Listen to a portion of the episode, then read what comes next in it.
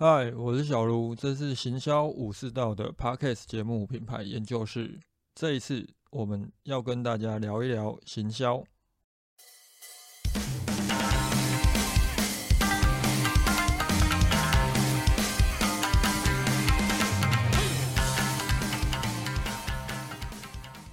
我在三月份有录了一集，谈企业透过内容行销布局 SEO 要避开哪些盲点哦，就是 EP 十八，有兴趣的可以回头听一下。在那一集当中，我有去聊到当时我们一个客户有针对那个，就是他们卖扩香的嘛，啊，一些香氛用品，我们有针对室内异味这个关键字去撰写一些内容。想不到今年的夏季啊，就是特别的炎热，所以成效比我们想象的还要来得好很多。就刚好最近捞关键字有捞到，就是透过 Search Console，我有发现到，哎，有不少相关的关键字都透过那篇文章进入他们的网站当中。除了我们布局的这个所谓的排水孔或者是浴室排水管道的臭味之外，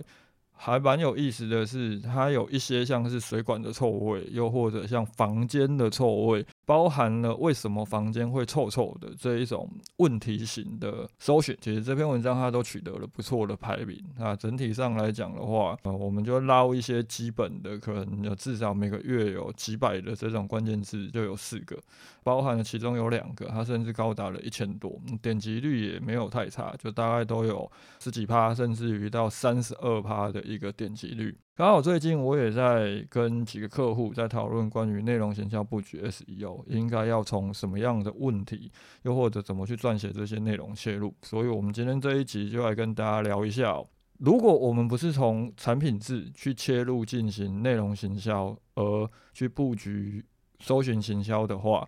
我们可能是从问题、从需求的这一些字眼撰写内容的话，我们可以从哪个方向去走？大体上来讲，我们可以把它区分为直接问题，还有间接问题这两种啊。我刚好最近也有相关的一些案例，就从上一集就是 EP 十八，我们来进一步延伸来讨论一下，当大家想要去布局内容行销，可以怎么去思考啊？我后面也会提供两个实际最近去接触到的一些案例哦，来。全面的跟大家来做一下分析，为什么我们要去规划这些问题是？除了一方面，如果我们从产品制去切入的时候，独立的企业官网，你们要跟电商平台去角逐，其实是相对困难很多的。再来，如果你不是通路型的品牌的话，你能够吃的这个产品制也会相对的有限。包含了，如果你今天你就是一个垂直电商，你就是卖服饰的，你是卖鞋子的。你能够吃多少关键字？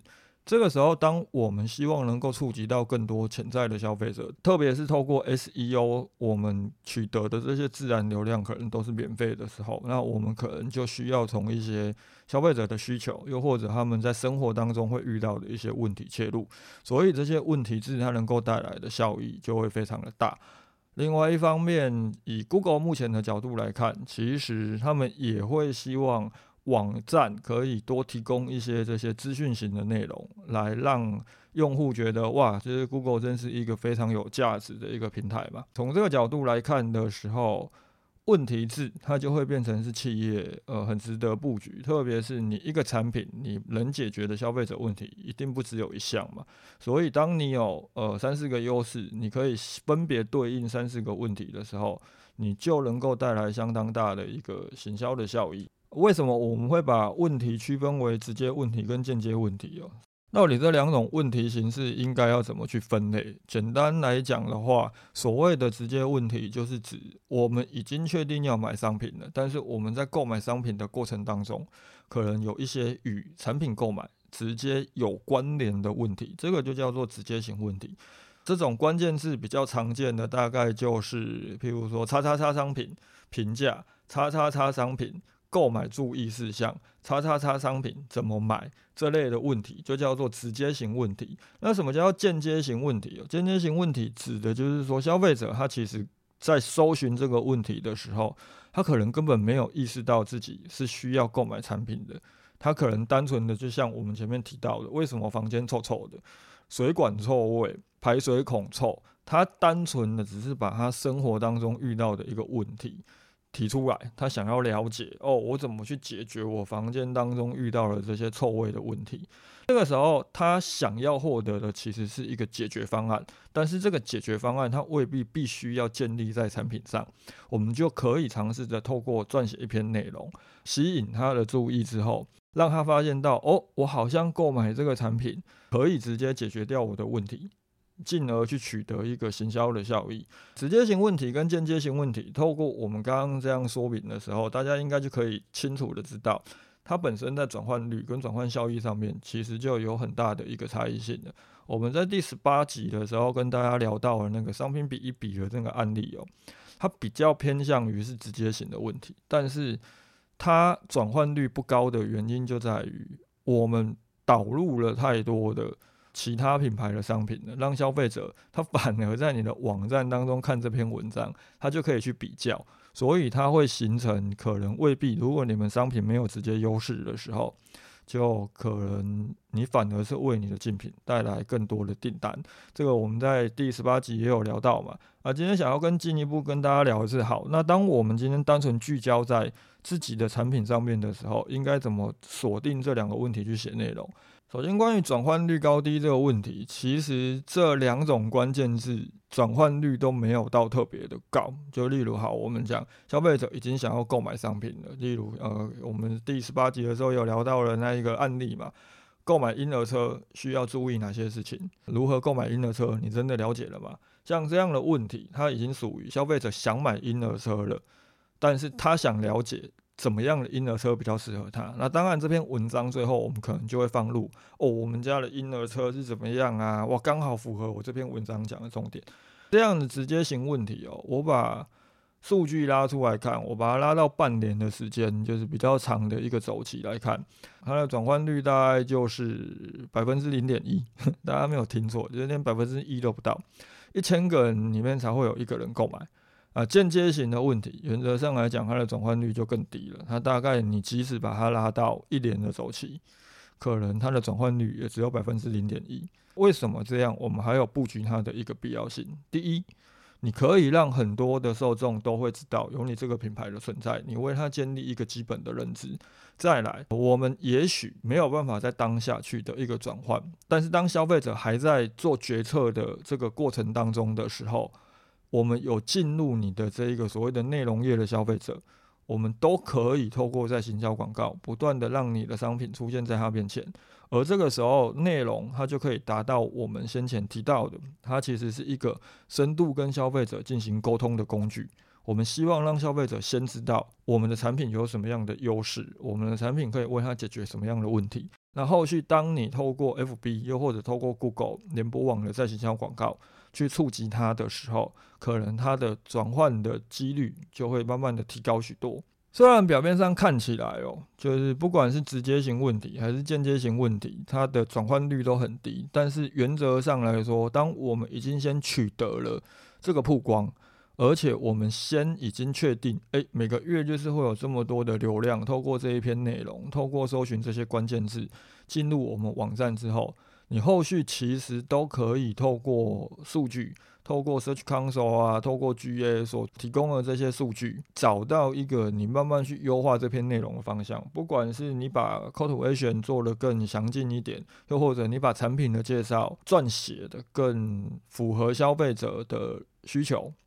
又或者你对产品的描述能够更深入一点。当你已经占据了这一个搜寻排名之后，其实慢慢你后续去调整，只要你不要去动到原来的结构，它的排名都不会掉太多。根据我们先前以内容站，就是我们尝试着去降低跳出率的做法来讲，它是有效的。当你后续慢慢再去调整它的内容之后，在相同的搜寻排名的情况之下，你的点击率啊，不还是你的文章的跳出率，其实都能够取得一个优化的效益。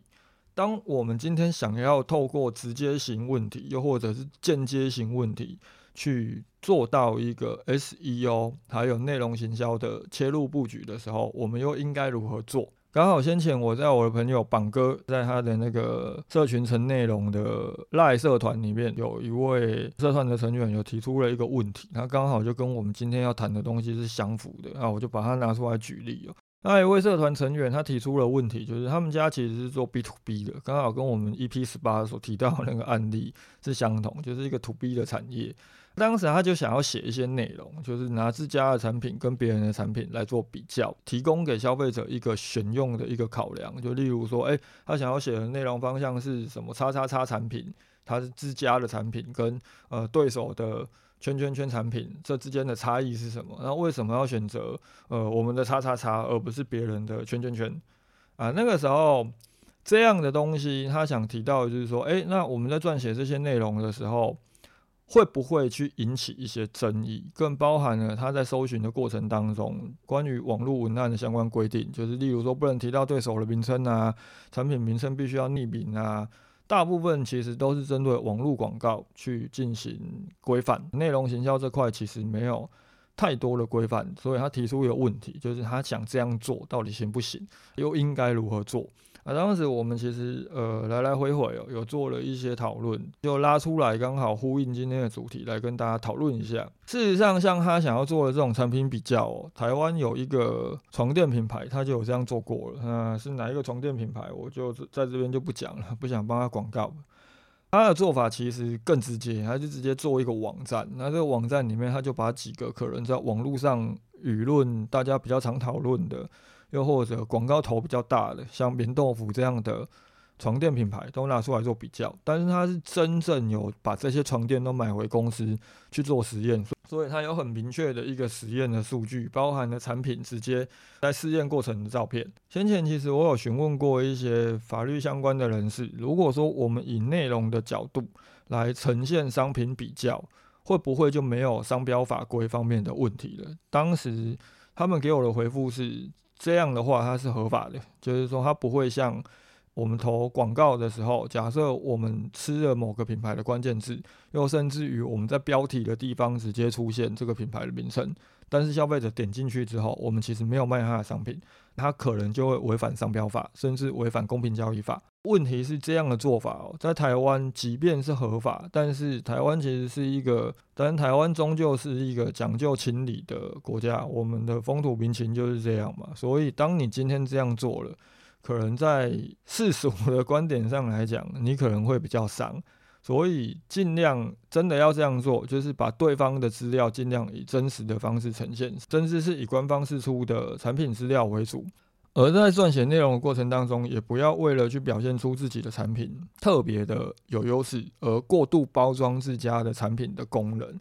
包含了你也不能去造假他人的产品资料，又或者是刻意的去贬低哦别人的东西就是比我们的差。这样的话，它会更有情理上面的问题，甚至于当你们去涉嫌造假，或者是去刻意的去贬低对手的产品的时候，就可能会有一些法律面的问题。这个时候也需要格外注意的，就是当你今天真的想要去做这种所谓的商品比较，可能在标题当中出现对手的名称，就会比较有问题。所以执行方式，我们可能就必须标题的方向要从。嗯，想要买什么什么什么商品嘛？你应该如何选择？又或者该如何选择？叉叉叉叉叉才能够帮助你怎么样怎么样怎么样？这样的方式来进行，更不想要起争议的方式，其实就是回到我们今天这个主题讲的，从问题的角度，不管是从直接问题还是间接问题的角度，我们去思考用户的使用场景跟情境。来规划内容的方向，像是诶，我们在呃，我在课程当中很常提一个案例，气密窗，我们能不能写一个新屋装修挑选气密窗？你真的挑对吗？又或者你真的知道如何挑选吗？又或者什么样的气密窗才是真的适合你？这样的一个内容形式哦，第一，它对于搜寻新屋装修有装修需求的消费者，又或者他已经进入了我想要挑选气密窗了，但是不知道该如何挑选的消费者，它都能够起到吸引的效益。那当他进去之后，我们再进一步让他发现，诶，我们告诉你怎么挑选气密窗，然后后面有列出几个不同品牌的气密窗，它的各种数据啊。这个时候我们一样就是去做到一个商品比一比，而且又可以在比较没有争议的情况下去进行。原则上来讲，从使用场景跟情境切入哦，我们在撰写内容的时候就要尽可能的中立去呈现双方的优劣势。呃，劣势如果有实际用户意见的时候，你可以去搭配这个出处，就是你直接把这个用户的 负面意见直接截图嘛，那搭配出处就比较能够减少争议。这种执行方式原则上来讲，就是当用户想要找什么产品的时候。除了让他看到各家的产品，可以让他自己去挑选适合的，就跟我们前面跟大家提到了，我们其实是从一个场景跟情境切入，而让消费者发现到，哦，原来有你这个产品存在，哦，或许你的产品真的不管是 CP 值比较高啊，还是更符合他的需求，进而去达到转换。那另外，其实还有一个更适当的切入方向啊，就是从使用者的需求去切入。从使用者需求切入的话，大致上来讲，就比较不会有太大的问题了。当时我在赖社团当中有举了一个案例，就是很多设计师其实都会习惯用 Illustrator 排版，包含了可能连排书籍都会用 Illustrator。但事实上，Illustrator 它就是一个平面单张平面设计好用的一个排版软体。它未必会适合用于书册排版上面。那这样的内容其实就是从使用者的需求，我们先捕捉了他已经想要去排版书籍，接着我们再告诉他什么样的产品、什么样的软体、什么样的服务，他可能是更加适合你的。接着来跟大家讨论的第二个案例哦，就是我刚好最近有去接触一些中医诊所的行销。啊，中医诊所行销其实就是相当适合以内容行销，并且布局 SEO 的一个医疗产业别。原因是因为中医有它什么样的疗程科别都可以看，你胃痛也可以看，你感冒也可以看，你酸痛也可以看，你妇科啊，包含了其实他们也有一些安神、精神方面的，不管你是失眠啊，还是你容易焦虑啊，他们也都有一些药材。都有一些疗程服务可以去帮助你。我们在思考中医诊所行销，在内容行销布局这一块的时候，我们就有想到，哎，刚好最近今年夏天特别的热嘛，啊，很多的人都会中暑。那像中暑、热感冒这两个关键字，就属于直接型的问题。当消费者他在搜寻中暑，他在搜寻热感冒的时候，其实他已经很清楚的知道自己的问题在哪里了。那他想要获得的解决方案就是，当我中暑了，我该怎么办？中暑跟热感冒这两个关键字，呃，热感冒的搜寻量比较低一点，因为热感冒它已经是偏向一个非常专业的说法了。那多数的人其实都会搜寻中暑，中暑的这个关键字，它每个月的搜寻量有多大？它每个月的平均搜寻量有达到一万两千次哦。那其他像是中暑症状，中暑怎么办？中暑喝什么？中暑头痛，每个月平均其实也都有一千到两千次的搜寻。像中暑怎么办？中暑喝什么？它就属于一种相当直接的一个直接型问题。它就是我们今天想要去布局我们的一些中医疗程啊，又或者想布局一些我们所销售的一些中医的药材，可以去切入的一个直接型问题。你可以写一篇文章，我们当然就是从中暑怎么办，中暑喝什么当做标题，接着我们里面当然就是告诉消费者，诶，当你今天感觉到自己中暑了，应该怎么办？除了这一种直接型问题之外，还有可能会有一种状况，就是民众他并不知道自己已经处于中暑的状态了。为什么会有所谓的热感冒？原因是因为中暑有很多的症状，其实跟感冒是一样的，你可能会头痛。你可能会发烧，你可能会拉肚子，但是你并不清楚自己，哎，或许我现在的症状叫做中暑。民众可能会搜寻的关键字，可能就是头痛、拉肚子这类的症状来进行搜寻。像这类的问题，其实就属于是间接性问题。我们的内容撰写方向可能就会从头痛该怎么缓解，拉肚子该怎么缓解，接着我们去切入在内容的规划上，我们可能就是要告诉消费者，哎。你头痛或者是你拉肚子，可能是因为什么什么原因？其中有一项原因，当然就是你可能是因为最近天气太炎热，造成你中暑而引起了这些头痛跟拉肚子的症状，进而再告诉消费者，当你中暑了，应该怎么去解决这些问题？你可以喝什么啊？你可以怎么样啊？甚至于你可以去看中医，不管是刮痧啊，还是你去进行一些疗程服务，缓解你中暑的这个症状。那原则上来讲，布局这些关键字哦，它都是企业可以去切入了。像我们在找中医跟最近天气很热的一个关联性的时候，我们也有找到中暑刮痧。中暑刮痧它就属于是一种产品型的关键字，而且这种关键字每个月的搜寻量其实有一千六百次。像这种中暑刮痧，我们这种产品类型的字、疗程服务类型的字，我们可以切入的当然就是，诶，当你中暑了想要刮痧，你可以怎么去进行？我们可以先教消费者一些。DIY 的一些方法，你可以自己在家里用刮痧板去进行刮痧。我们当然也要告诉消费者，当你自己 DIY 刮痧的时候，可能会有什么样的风险，应该注意什么什么事项。接着，我们再告诉他，如果你没有办法自己进行这样的行为，又或者你担心自己做可能会有什么问题的时候，欢迎寻求专业中医诊所的协助，再把。整个内容的方向引导回我们自己的产品服务上，除了产品是可以直接这样布局之外，事实上，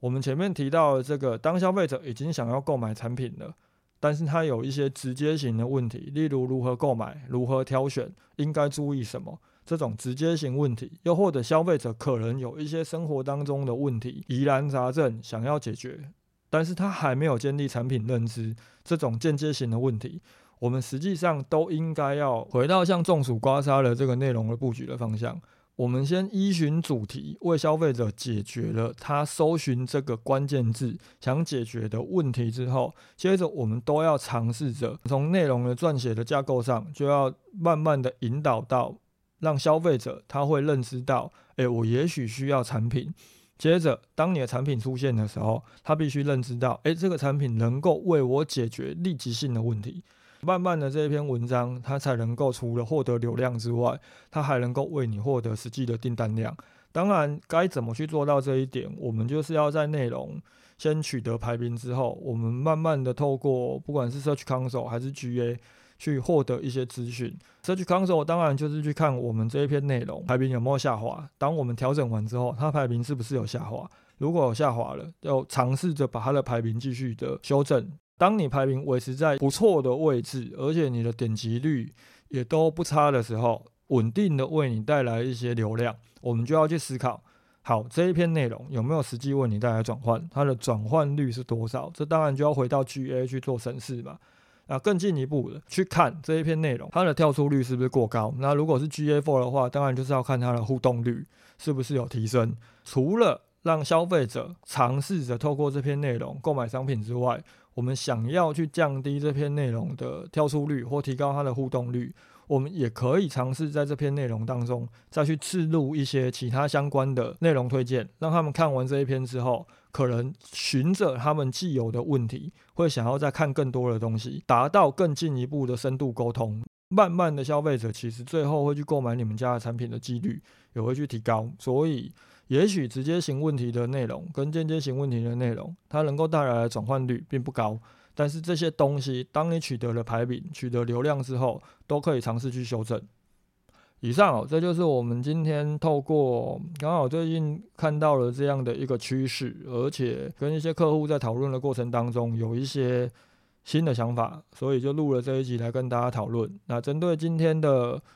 讨论的这个主题哦，如果有任何问题都一样，欢迎留言或私信给我。觉得今天这个主题有帮助到你的话，希望大家不吝惜的给予评价，或者是给予一些意见。好，那我们今天就讨论到这里，大家拜。